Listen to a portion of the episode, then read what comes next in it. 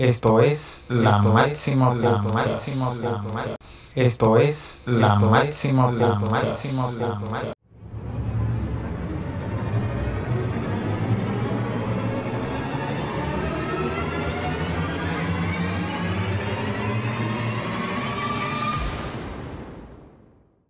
Bienvenidos amigos a un episodio más de tu programa La Máxima Podcast. Hoy trataremos un tema de una enfermedad rara y que es muy significativo para los padres que tienen hijos que padecen esta enfermedad. La doctora Rafaelina el día de hoy no nos estará acompañando, pero le enviamos un saludo y que tenga un buen servicio.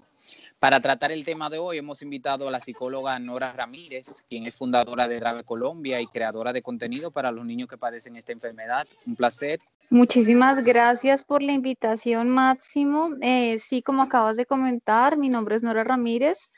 Soy psicóloga, eh, creadora de contenido para niños que padecen el síndrome de Dravet, igual que mi hija Luciana. Estoy en todas las redes sociales, en Instagram, Facebook, YouTube, me pueden encontrar por mi nombre. Y también eh, lidero una fundación en Colombia que se llama Dravet Colombia. Pues bien, Nora, ¿qué es el síndrome de Dravet? Bueno, mira, el síndrome de Dravet es una enfermedad huérfana las enfermedades huérfanas son de baja prevalencia, es decir, por ejemplo, tú puedes encontrar una enfermedad de un portador a 20 mil eh, personas, donde por alguna razón de la genética hay un cambio molecular en un canal iónico que todas las personas tienen que se conoce como sodio. El sodio pasa por los órganos vitales del cuerpo humano y en los niños del síndrome de Dravet ellos empiezan a experimentar una encefalopatía en, una etapa temprana. Es una enfermedad farmacoresistente que no tiene un tratamiento actual para la, causa de la enfermedad, sino como para los síntomas que tiene, que son las convulsiones. Entonces, donde se usan anticonvulsivantes tradicionales, el uso de cannabis medicinal y el uso de dieta cetogénica. También hay otras medicaciones que se han desarrollado en Europa y en Estados Unidos, como son la fenfluramina, que ya va en fase 3, el estrimpetol o diacomín, que también sirven mucho para los estatus convulsivos. Y tenemos ahorita una serie de, de ensayos de terapias génicas que están naciendo en Estados Unidos y en Europa para, para tratar de llegar a la causa de la enfermedad que es cambiar este tipo de mutación en el canal de sodio. Esa mutación es en un gen grande, no es en un gen pequeño, es en un gen grande. Como aclaro, pasa por diferentes órganos y es muy sensible a muchos cambios. Eh, por ejemplo, el niño nace normal, sin ningún tipo de problema clínico y sobre el primer año de vida en la medida que el niño va creciendo, eh, se ven los primeros síntomas, pueden aparecer después de la vacunación o de un proceso infeccioso. Y es en donde vemos convulsiones eh, que no son cortas, son prolongadas en el tiempo, que se complican con estatus epiléptico. La mayoría de niños graves cuando despiertan la enfermedad lo hacen a causa de un estatus convulsivo que puede ser mayor a 30 minutos, una hora, requieren reanimación, intubación, para poder salir del, primer episodio que, genera la enfermedad. Y escuchando eso, Nora, ¿cómo impacta a la familia que haya un miembro con síndrome de Dravet?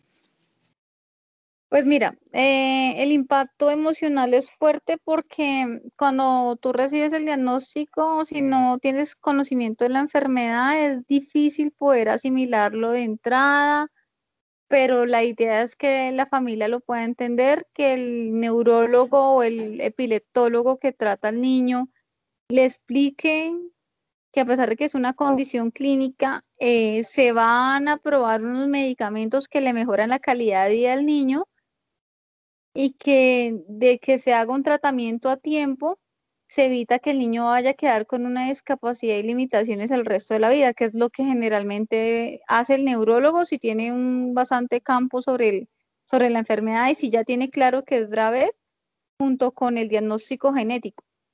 O sea, es lo primero que le hace a uno, le explica, le dice, miren, necesitamos empezar a hacer una, una intervención temprana, que fue lo que le funcionó a Luciana, que cuando se empieza dieta cetogénica, qué beneficios se tiene con la dieta, por qué se hace, por qué se protege ese cerebro inmaduro, porque como es un cerebro que está en formación, eh, para que el niño vaya a quedar con una mayor funcionalidad y en la medida que vaya creciendo y se vaya desarrollando la enfermedad, no tenga secuelas irreversibles el resto de la vida del niño. Entonces uno como papá debe, si no entiende, pues debe preguntarlo, debe orientarse, si necesita un apoyo de psicología, lo debe hacer, porque de la manera en que afronte el diagnóstico va a poder ayudar al niño, debe entender que ese niño necesita una rehabilitación en las etapas iniciales del desarrollo para tener una mayor funcionalidad y también debe tener en cuenta que es un niño que pues obviamente tiene que estar pendiente de su alimentación, de los estímulos visuales, los estímulos sonoros. Hay estímulos sonoros en el síndrome de Grave que generan convulsiones. Em, los cambios de temperatura. Eh, son muy sensibles a los cambios de temperatura, el, cambio del calor. Un baño muy caliente les puede producir una, crisis epiléptica. Entonces, que son niños que toca estar con supervisión pero si que tú aprendes a hacer el entrenamiento desde el inicio, ese niño te va a quedar funcional, lo vas a poder disfrutar, el niño va a crecer bien y vas a poder darle la mejor calidad de vida. Y como escuchamos, Nora, sabemos que puede llegar a ser una enfermedad incapacitante. Sí. ¿Cómo es la vida de un niño con síndrome de Dravet? Bueno, esa, esa parte que tú tocas es muy cierto, porque cuando Luciana empezó la enfermedad, la enfermedad empieza tranquila, eh, tuvo más o menos unas siete hospitalizaciones y tuvo un periodo que no presentó convulsiones. Pero cuando ellos van creciendo en la medida que ellos crecen y el cerebro se va haciendo más compacto y se desarrollan las funciones cerebrales, cuando se presentan nuevos estatus convulsivos, ellos pierden habilidades, pierden marcha, pierden habilidades que van ganando con su desarrollo normal. Entonces ahí es donde a uno le toca entrar a hacer rehabilitación rápido y si el niño ha perdido movimiento de caminar, pueda, pueda volver desde gateo, arrastre, o sea, desde de periodos primarios a la del desarrollo que puede estar. Eso es lo que nos toca a nosotros hacer rehabilitación, en no dejar que la parte motora ni la parte cognitiva se quede hacia atrás, sino todo el tiempo toca hacer estimulación y recuperar habilidades. Cuando ya vemos que pasan los periodos críticos, que son los cuatro o cinco primeros años, ya el niño se ha quedado un poquito más estable, el niño va a poder tener un mejor desarrollo porque lo importante es tratar esos cinco primeros años que son tan complicados de la enfermedad e ir evaluando junto con su médico tratante, con su neurólogo, con su epileptólogo, que son los expertos en la enfermedad, em, cómo bajar las crisis, que el niño no presente más de cuatro convulsiones al mes, que es lo que ellos evalúan, que el niño se vea más funcional en su área cognitiva, en su parte física, que sea más funcional y eso es lo que hacemos entre todos, entre familia y terapeutas y doctores del niño, darle la mejor calidad de vida para poder rehabilitarlo y que el niño pueda tener un desarrollo lo mejor posible. Y como sabemos y como hemos visto, eh, Nora, muchas veces las personas que tienen hijos que padecen síndrome o enfermedades raras son madres solteras, generalmente porque el padre se aparta. Entonces, ¿cómo es el apoyo psicológico que se le da a los niños en esta situación? Sí, mira, en mi caso es así.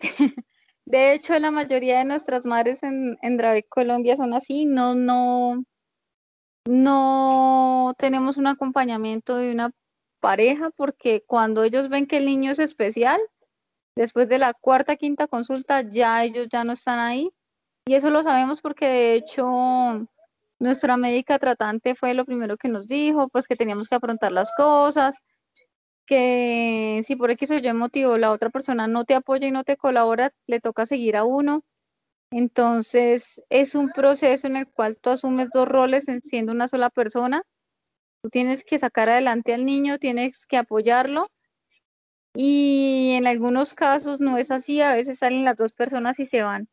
Salen, sale papá y mamá y y son los abuelos quienes asumen el, cuidado de estos niños, pero estos niños, la idea es que la persona aprenda a afrontar que tiene la enfermedad, que los papás aprendan a entender, independientemente de que tiene el niño síndrome de Dravet o no lo tiene, pues deben apoyarlo emocionalmente, deben quedarse con el niño, deben ayudarlo a que este niño pueda estar bien, porque eh, sabiéndolo manejar bien y, y dándole una buena calidad de vida y una buena calidad de tratamiento, es un niño que tú vas a poder disfrutar y lo vas a poder llevar a cosas eh, maravillosas y va a ser una alegría para tu vida y para todo el entorno familiar. ¿Y dónde pueden eh, buscar ayuda las madres que nos escuchan, que recién han sido diagnosticadas los hijos? Mira, yo lo que más recomiendo, porque lo veo y lo viví a nivel personal, por ejemplo, una de las cosas que más me hizo pensar que Luciana podía tener una enfermedad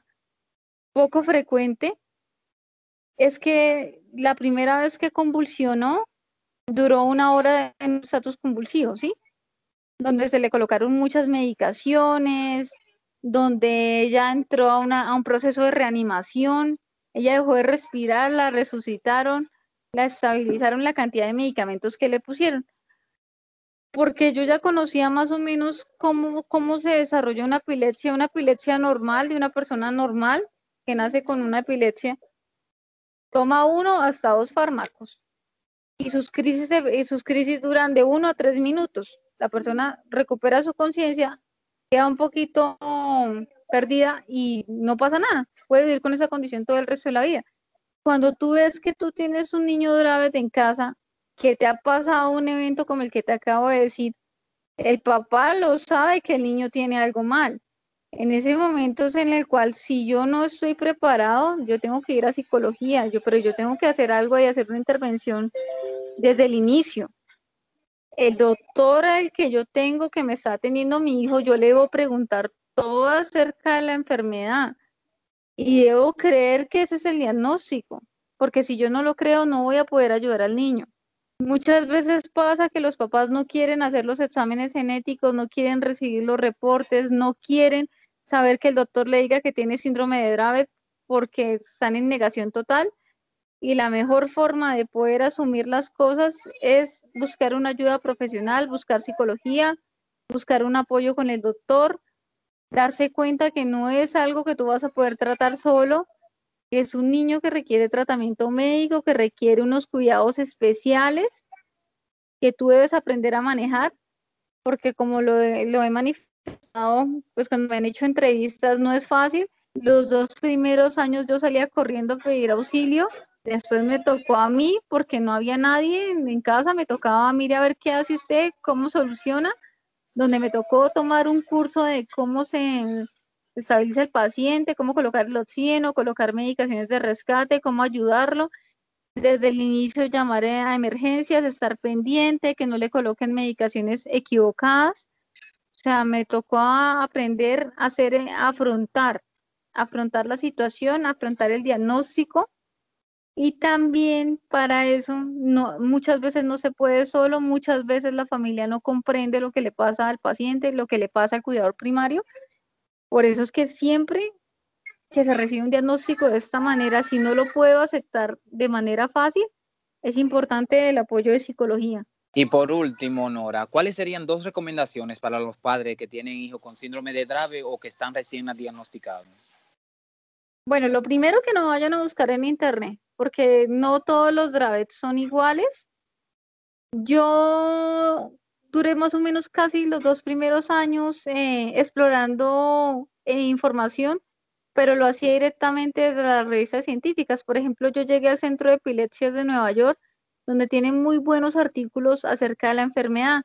Y una de las recomendaciones que colocaban los neurólogos dentro de, dentro de la investigación era que tener eh, esa certeza, ese diagnóstico genético temprano iba a cambiar la vida del niño. Que no era definitivo pensar que, que iba a tener esos cambios y que iba a perder habilidades y demás. Que si se le trataba a tiempo y se evaluaba cuáles eran los mejores anticonvulsivantes y el tratamiento más óptimo, el niño iba a quedar con una buena calidad de vida. Entonces, buscar fuentes confiables. Sí, en algunos casos la enfermedad es, muy agresiva y no responde a nada. Pero si, si se busca información eh, y se asesora de un buen médico que sea consciente, que, es, que, que sea regular, porque no se puede cambiar de neurólogo, que estoy seis meses con uno y no, no me parece que el, que el neurólogo no sabe. No, lo que pasa es que la enfermedad es complicada. Lo que trata de hacer él eh, a toda costa es de que el paciente no presente crisis epilépticas y que si las presenta no sean mayores a cuatro cada mes ir rotando medicación y lo que uno también debe ser consciente es que la medicación debe ser suministrada a la hora que dice el, doctor, que el niño no se pueden retirar las terapias, que requiere simulación y también que este niño debe tener un manejo familiar, no solamente con el cuidador primario, que toda la familia debe estar involucrada y debe apoyar al niño para que todo, todo lo que se haga en torno a este paciente que está afectado por esta enfermedad huérfana sea óptimo, sea efectivo, eh, el niño tenga calidad de vida, sea, o sea, sea muy diferente a lo que uno encuentra. Y ahora es mucho más fácil porque a ti desde el inicio te hacen estudio genético.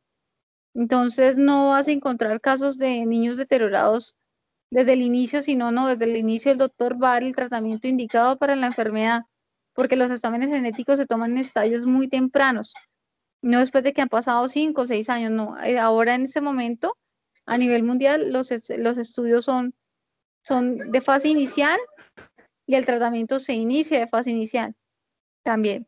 Y lo otro es que ya el síndrome de Dravet tiene más esperanzas de vida, tiene más, más estudios, más ensayos, están las terapias génicas, se está haciendo terapia celular, hay otros tipos de investigaciones que ayudan a tener y manejar la enfermedad y tener una mejor calidad de vida para el paciente que la, que la padece. Escuchando eso, Nora, te vamos a pedir que nos hable del que tienes como fundadora de Drave Colombia. Ok. ¿Que te hable? Sí, nos cuente de qué trata, ah, okay, cómo bueno, funciona. Te cuento más o menos que... en qué estoy yo involucrada. Mira, eh, Drive Colombia tiene en este momento un proyecto colaborativo con Apoyo Drive de España, con su director científico que es Luis Miaras, donde nosotros damos visibilidad cada 15 días a los proyectos de investigación que se están haciendo en Europa. No solamente terapias sino, digamos, terapias celulares, eh, neurocondición, cómo se hace la rehabilitación del niño de Dravet desde la parte funcional, Em, tenemos fármacos de última tecnología para la enfermedad. Tenemos este sábado tenemos una presentación de campos magnéticos en un proyecto súper interesante que baja frecuencia de crisis y da estabilidad cerebral. Eh, vamos a tener la posibilidad de tener terapias génicas de los investigadores que están desarrollando los tratamientos para la cura del síndrome de Dravet. Entonces es un acercamiento que estamos haciendo entre ciencia, medicina y los pacientes que están afectados en la enfermedad.